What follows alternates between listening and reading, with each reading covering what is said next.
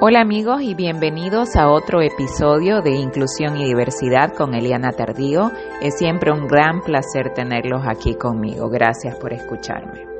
El día de hoy voy a hablar de la inclusión como una escalera que subimos peldaño a peldaño y no como la preconcepción que tenemos de que es un pase que nos van a dar para subir a un ascensor y llegar como un camino directo. Para comenzar quiero eh, hablar de el camino y de mi propia escalera hasta este momento que vivo al lado de mis hijos, que sin duda me da mucha satisfacción, pero que implica muchísimo reto, muchísimo camino, muchísima eh, reflexión y aprendizaje para poder seguir moviéndonos hacia adelante. Hace muchísimos años ya, y parece increíble, pero el tiempo pasa volando y cuando Emir nació, cuando Emir estaba pequeño en realidad, una de las cosas que inmediatamente percibí era la necesidad de encontrar balance, balance mental y balance espiritual para mí misma. Entonces comencé a practicar yoga y meditación. Creo que sin ponerle etiqueta todavía no entendía el valor de la meditación y ha sido una práctica que ha ido creciendo en mi vida de nuevo a lo largo de los años con paciencia, con consistencia y sobre todo con conciencia del valor y del poder que tiene en mi vida. La meditación o la autorreflexión, como decidan llamarla ustedes, es una práctica que en realidad aprendí de pequeña pero que de nuevo nunca le puse una etiqueta ni, ni entendí el valor que tenía en mi vida hasta que fui creciendo e identifiqué cómo conectaba todos los puntos y cómo me ayudaba a seguir adelante. Uno de los recuerdos más poderosos que tengo de mi niñez, al lado de mi madre, es un libro que recibí de ella cuando tenía 10 años, que era Tus zonas erronas de Wayne Dyer. Probablemente lo compró para ella, no lo sé, no recuerdo ni siquiera si ella lo leyó, pero de cierto modo y cómo funcionan las cosas fue un regalo para mí. Y fue un despertar inmenso para mí y fue una manera de aferrarme a la fe de que había algo más grande detrás de eh, la percepción humana del dolor y de la injusticia y de estar viviendo una situación que no quería vivir cuando mi mamá fue diagnosticada con cáncer. Entonces, cuando perdí a mi madre, cuando mi mamá falleció, un día pasaba por una librería, me acuerdo, a la vuelta de mi casa, y a través del cristal vi un nuevo libro de Wayne Dyer, que es Tus Zonas Mágicas y que todavía atesoro aquí en la biblioteca de mi casa. A mis 16 años comencé a evaluar la magia alrededor de lo más básico y de cierto modo, y pese de nuevo a los retos, a celebrarme en mis debilidades mientras cruzaba uno de los momentos más difíciles e incomprensibles de mi vida. Lo más increíble de toda esta historia de espiritualidad y de despertar y de fe en el poder de transformar nuestras propias vidas pese a las circunstancias es que cuando estamos viviendo estos momentos de transformación ni siquiera entendemos qué es lo que estamos viviendo o por qué nos está sucediendo.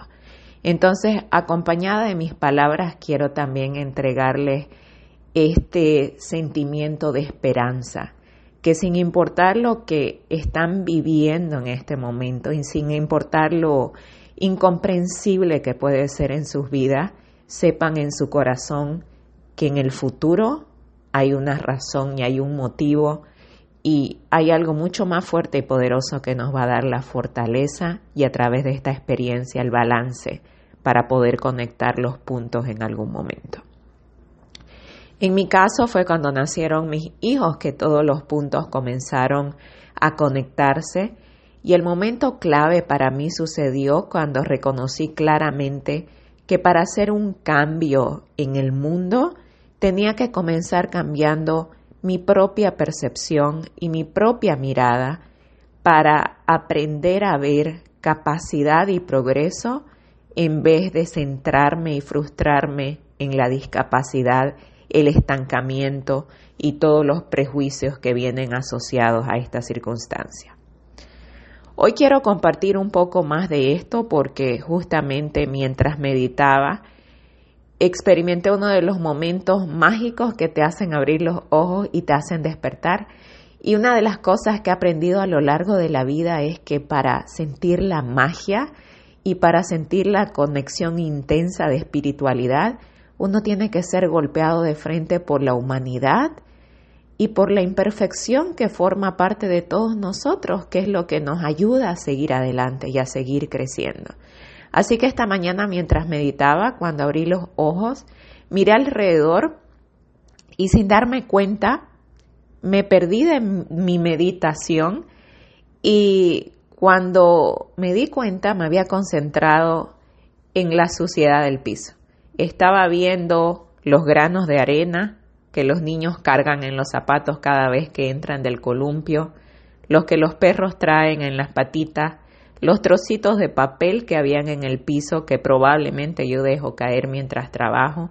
Fueron un par de segundos, pero de repente la intención de ver lo positivo volvió a mí y me hizo ver cómo había percibido, percibido algo tan natural como algo desagradable para poder regresar a mi deseo de ver la capacidad, el progreso y la oportunidad y recordar lo bendecidos que somos de tener un jardín tan grande que está lleno de arena y de plantas y de oportunidades en el patio trasero de la casa.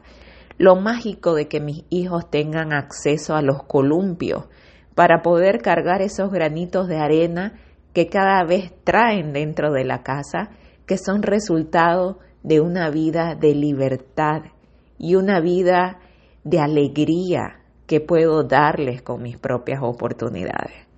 La bendición de tener a nuestros perritos que nos hacen tan felices y que forman parte de lo que nosotros somos como familia. La bendición que es tener este tiempo sagrado en mi vida para poder hacer un espacio meditar y poder tener la oportunidad de reorganizar mis pensamientos, mis sentimientos y tener la conciencia de poder ver lo positivo, aun cuando nunca voy a tener la capacidad quizás de ver todo lo positivo inmediatamente y voy a tropezar y voy a ver lo negativo. Fue un poderoso recordatorio de que yo decido qué hacer con lo que tengo. Y si me enfoco en lo negativo, voy a oscurecer todo lo bello y lo lindo y la capacidad que tengo de crear algo positivo. Sin embargo, si me enfoco en lo positivo, puedo iluminar y transformar absolutamente todo lo que me rodea. Conectando esta vivencia y esta enseñanza a nuestros hijos, quiero ayudarte a guiar tu propia reflexión con estas preguntas. ¿Qué es lo que ves cuando miras a tu hijo? Trata de cerrar los ojos y concentrarte en las preguntas que te estoy haciendo. ¿Ves progreso o ves estancamiento? ¿Ves posibilidad o ves limitación? ¿Tienes la capacidad de ver más allá de la discapacidad para ver la potencia de la capacidad que hay en tu hijo? Y sobre todo yendo más allá, puedes ver tu propia capacidad para crear y maximizar la capacidad de tus hijos? ¿Puedes moverte mentalmente del estado humano cargado de juicio y estándares para disfrutar de la perfección sin juicios ni límites impuestos? Si la respuesta es sí, te felicito y celebro el trabajo que vienes haciendo para crear este estado de conciencia que no es natural ni orgánico, sino fruto del trabajo y el compromiso de entender que la vida es mucho más de lo que podemos entender y expresar. Si la respuesta es no, este es el primer paso para hacer una diferencia. Y te invito a escribir tu propósito y cada día despertar siendo consciente de lo que quieres conseguir y transformar en tu vida.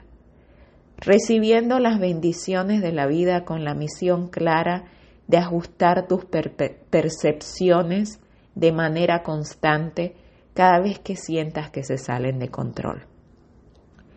Con amor y compasión hacia ti mismo antes que a nadie, recuérdate que tienes el poder de cambiar tu mirada y tu percepción para ver lo bueno, para ver lo positivo, para transformar con tu luz, con tu alegría y con tu energía. Mira a tus hijos con amor y agradecimiento. Y con ese agradecimiento y con fe, acepta con alegría tu misión única de crecimiento al lado de los que amas, porque las cosas buenas en la vida no son fáciles. Y no se trata de sobreponernos a lo imposible, sino de hacer posible todo con nuestras propias capacidades y con nuestro amor y fe en nosotros mismos. Con esto les deseo un maravilloso y bendecido día. Les deseo alegría, les deseo conciencia y les deseo sobre todas las cosas que aprendan a creer que sí se puede, porque sí se puede.